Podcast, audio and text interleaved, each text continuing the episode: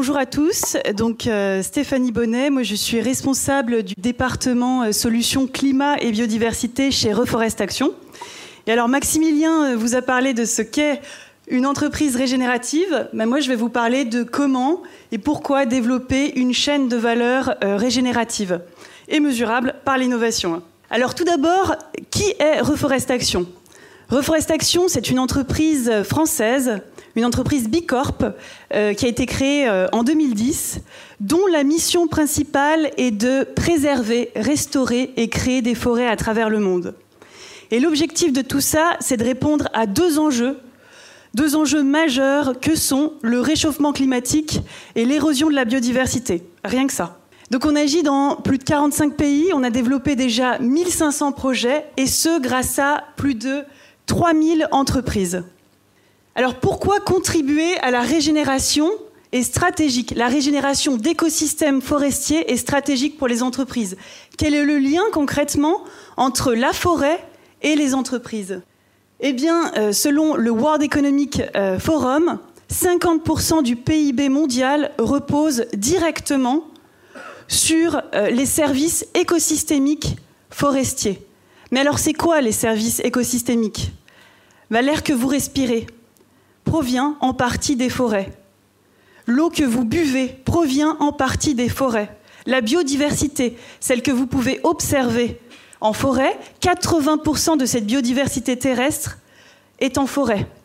Et j'en passe, les ressources bois, le bois, le bois pour le plancher, le, le, bois de chauffage, le bois de construction, provient de la forêt. Alors, on peut le voir, c'est donc stratégique euh, de pouvoir soutenir les écosystèmes forestiers, mais en plus de ça, ça va devenir une obligation. La réglementation européenne, la CSRD, à partir du 1er janvier 2024, va demander aux entreprises progressivement jusqu'en 2028 à plus de 50 000 entreprises de reporter, d'apporter de, plus en plus de détails sur un certain nombre d'informations. Et on peut le voir, il y a déjà cinq normes qui concernent directement l'impact environnemental. Donc, plus de reporting, plus d'informations, ça veut dire plus de transparence, ça veut dire plus de qualité dans les actions, dans les projets qui sont soutenus. Alors comment développer sa chaîne de valeur dans une approche régénérative? Quelles sont les solutions? Moi, je vais vous en proposer quelques-unes. La première, par exemple, euh, agir sur son foncier. J'ai du foncier, je suis une entreprise de l'immobilier, de l'énergie euh, ou autre. J'ai du foncier, eh bien je peux créer un écosystème forestier, une euh, micro-forêt qui va délivrer un grand nombre de bénéfices j'ai une entreprise en lien avec le vivant, de l'agroalimentaire par exemple, de la pharmacie ou, du textile, eh bien, je peux créer un projet d'agriculture régénératrice. Ça veut dire, on va plus loin que euh, l'agriculture durable, on va chercher à générer des impacts positifs par l'alliance entre l'agriculture, l'agroforesterie, la plantation par exemple de haies au cœur des parcelles, euh, mais aussi le changement des pratiques agricoles, l'arrêt du labour par exemple, euh, ou euh, bref, revoir la gestion du sol aussi. Un bel exemple que l'on a, c'est une entreprise textile avec laquelle on agit sur la filière coton. C'est quelque chose qui est hyper novateur, qui n'a jamais été fait. La filière coton, c'est une filière qui est extrêmement demandeuse en eau, et en intrants chimiques.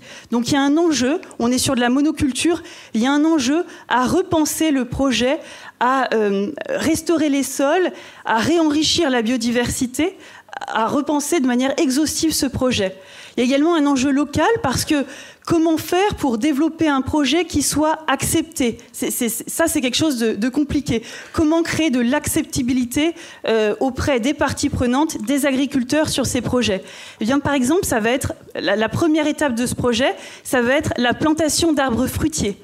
Planter des arbres fruitiers permet de régénérer, de, proposer des revenus complémentaires aux agriculteurs et donc de créer de l'acceptabilité. Et puis ensuite, En seconde phase, on va intégrer des essences, une diversité d'essences qui vont permettre de rééquilibrer de l'écosystème et donc de limiter les intrants chimiques et euh, de remettre de la diversité dans ses projets. Pour l'entreprise, c'est essentiel parce que ça permet de sécuriser son approvisionnement sur le long terme. Le réchauffement climatique impacte un grand nombre de filières, le coton en fait partie, le cacao, le café. Donc il est essentiel de pouvoir recréer un écosystème viable qui se suffit à lui-même.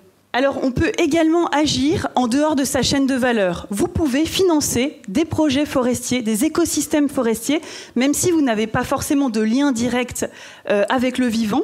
Vous pouvez financer ça un petit peu partout dans le monde. Et pour aller plus loin, la finance carbone permet aussi de financer ce type de projet. La finance carbone est un levier. Vous avez une stratégie qui vise à compenser vos émissions, à contribuer à la neutralité carbone mondiale. Eh bien, vous pouvez financer des projets régénératifs euh, qui vont donc générer ces impacts positifs. Alors, ça n'est pas tout que euh, de financer des projets, que d'agir, il faut aussi pouvoir mesurer l'impact. Et ça, c'est essentiel, la boucle est bouclée avec les obligations de reporting. Mesurer l'impact, on a développé un outil grâce à notre département recherche et innovation qui permet plus de transparence sur les projets, la collecte des informations sur le terrain, un suivi du projet sur 30 années, je vais rentrer dans les détails juste après, une évaluation des indicateurs euh, définis. Et puis, donc, pour les entreprises, la finalité de tout ça, cet outil permet euh, un reporting détaillé sur un certain nombre d'indicateurs. Et cet outil, ça s'appelle le Forest Information System. Donc, le Forest Information System, ça a euh, deux objectifs. L'objectif premier, c'est la collecte d'informations sur le terrain. On collecte de l'information sur nos projets en vue d'améliorer les projets forestiers. Vous collectez l'information, vous vous rendez compte au fur et à mesure euh, des mois, des années, que le projet, par exemple, ne suit pas exactement la trajectoire fixée, eh bien, vous pouvez améliorer, vous pouvez apporter des actions correctives. Et ces informations collectées, par exemple, sur un projet euh, de vitiforesterie, la vigne, eh bien, ça va servir au développement d'autres projets. Donc, c'est intégrer des informations en vue aussi d'optimiser de nouveaux projets. Et puis pour l'entreprise, la collecte de ces, informations, ça va donc lui permettre euh, d'accompagner sa transformation euh, la transformation de ces chaînes de valeur. Alors il y a hum, trois phases d'évaluation, je vais passer rapidement dessus. Euh, le premier objectif, la première phase, c'est de faire des projections d'impact. Je vous donne un exemple, le carbone, je crois que c'est le plus simple. Vous financez un projet d'agriculture régénératrice, vous faites en premier, lieu une projection. Euh, vous estimez la séquestration carbone du projet. En deuxième lieu, vous faites un suivi de ce projet, un suivi de ce projet sur le terrain. Et comme je vous disais, vous pouvez apporter des actions correctives. Et sur le plus long terme, eh bien, là, vous pouvez faire une mesure d'impact après l'évaluation, une mesure pour confirmer euh, la séquestration, les, chiffres sur la séquestration carbone. carbone.